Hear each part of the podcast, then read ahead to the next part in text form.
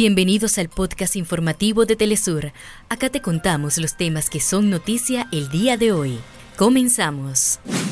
Venezuela rechaza el robo del avión de Entrasur secuestrado en Buenos Aires. En confabulación de los gobiernos de Argentina y Estados Unidos, se profundiza el saqueo de los bienes del Estado venezolano.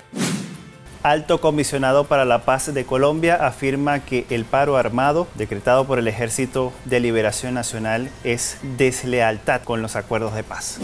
Israel ha perpetrado la matanza más atroz del siglo, más de 28.000 palestinos han sido asesinados. Hasta acá nuestros titulares. Para más información recuerda que puedes ingresar a www.telesurtv.net.